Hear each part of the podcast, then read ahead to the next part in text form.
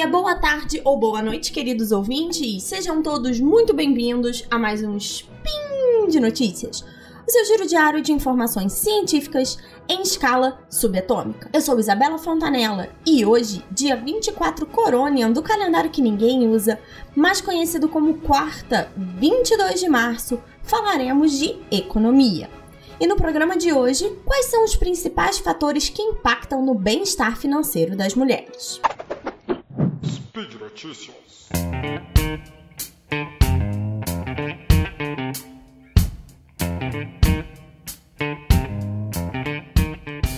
O Spin de hoje é baseado num trabalho que é intitulado Women's Financial Well-Being: A Systematic Literature Review and Directions for Future Research que numa tradução livre seria Bem-estar Financeiro das Mulheres, uma revisão sistemática da literatura e direções para pesquisas futuras, e que foi publicado no International Journal of Consumer Studies.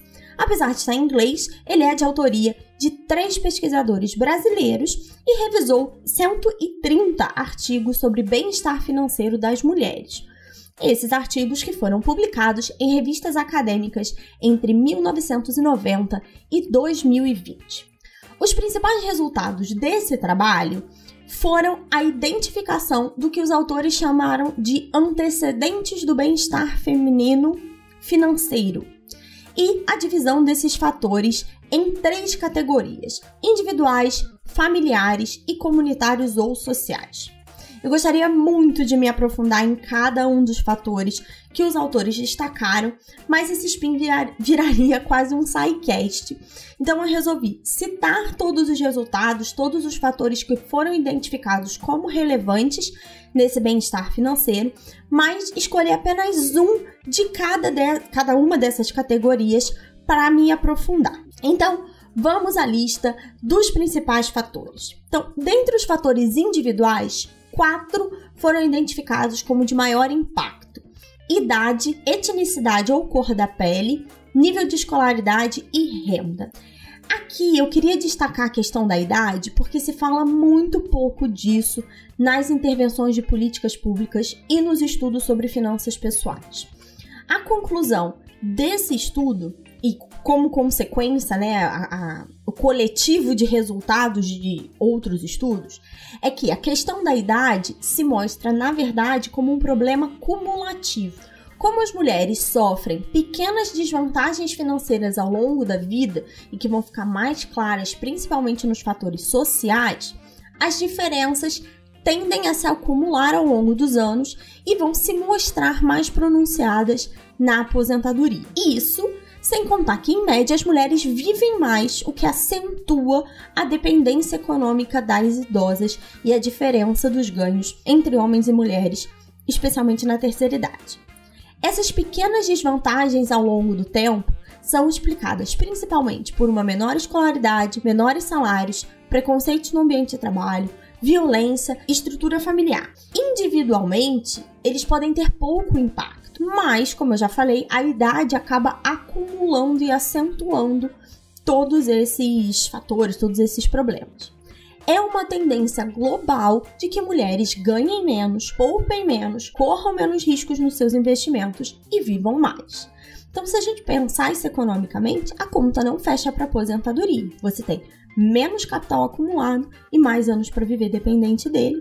Isso torna as mulheres mais é, em maior risco de serem dependentes, por exemplo, de políticas públicas ou de filhos ou parceiros quando elas chegam na terceira idade. Quando a gente olha os fatores familiares, os mais proeminentes destacados pelos estudos são a maternidade, o tempo dedicado aos cuidados com filhos ou outros membros da família, estrutura familiar ou estado civil, como por exemplo mães solos, casos de divórcio, viuvez, etc., e violência por parceiro íntimo.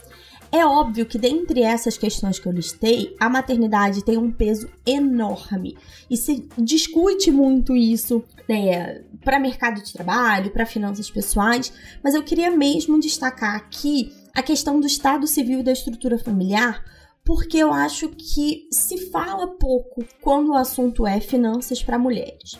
Como é muito comum que a renda seja administrada a nível familiar e não individual, o estado civil e a estrutura familiar acabam tendo um grande impacto no bem-estar financeiro.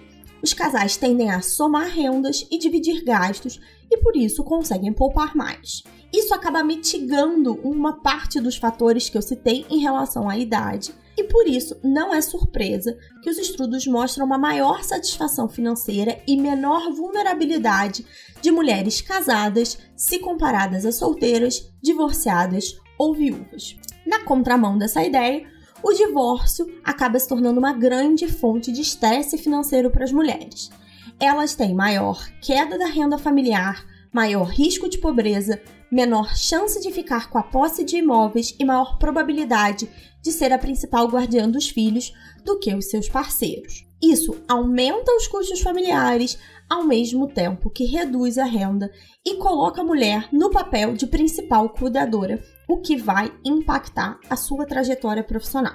Então, se a gente observar só esses dois fatores aqui, né, pensando pessoal e familiar, fica claro que eles não são problemas isolados, eles são problemas cumulativos e se a gente é, for até mais fundo, eles se retroalimentam. Então, o fato da mulher ter menos escolaridade vai afetar a questão do posicionamento dela no mercado de trabalho.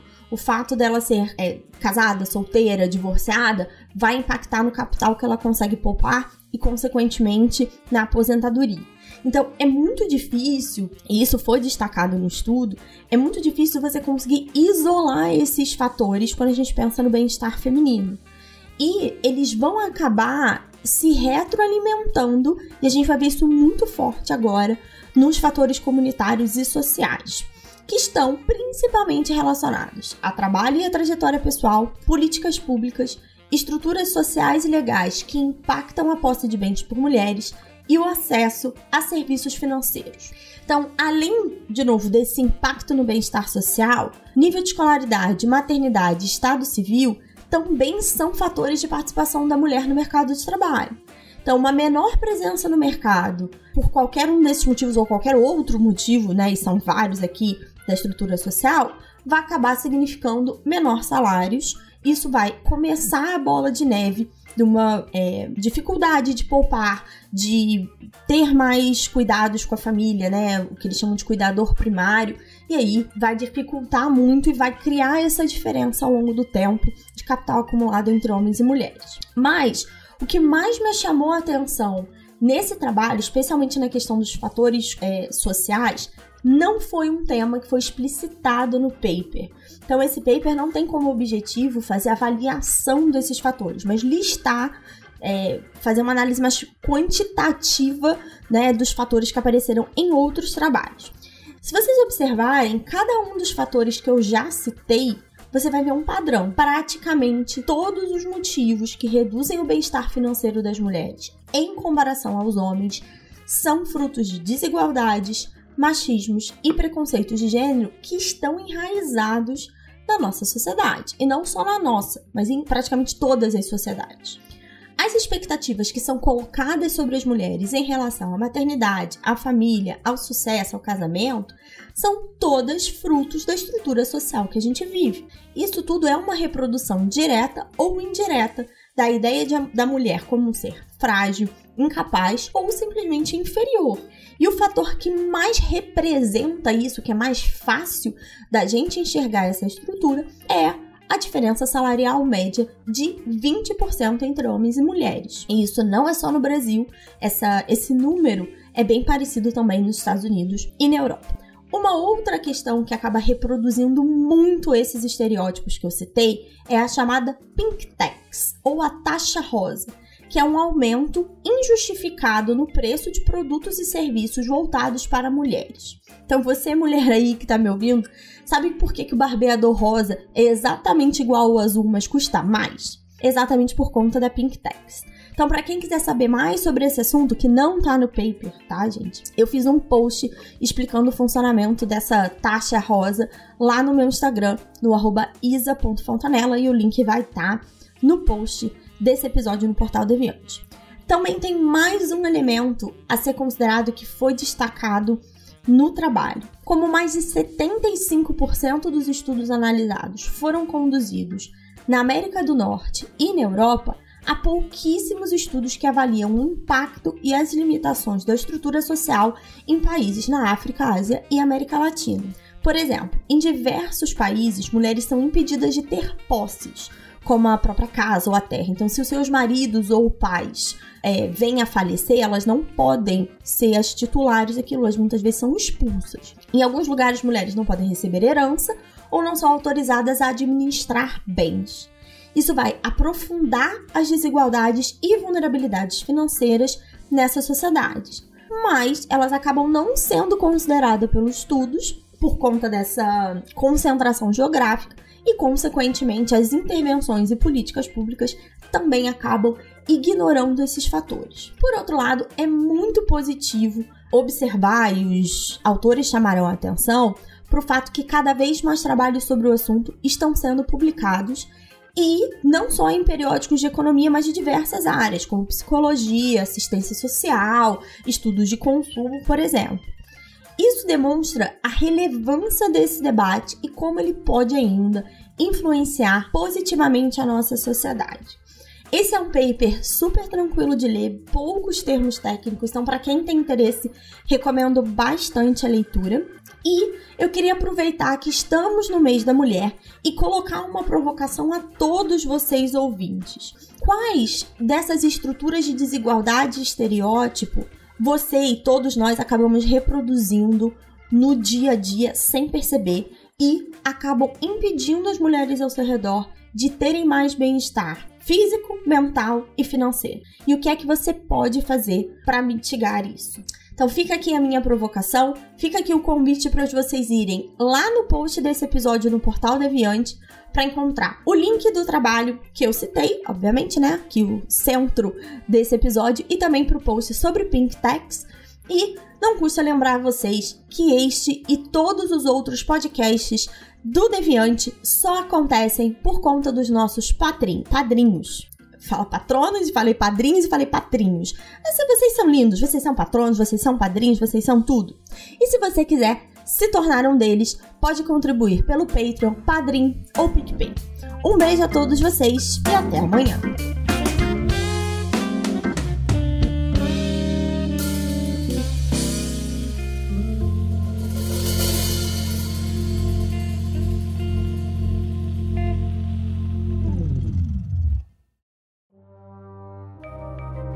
Este programa foi produzido por Mentes Deviantes. deviante.com.br.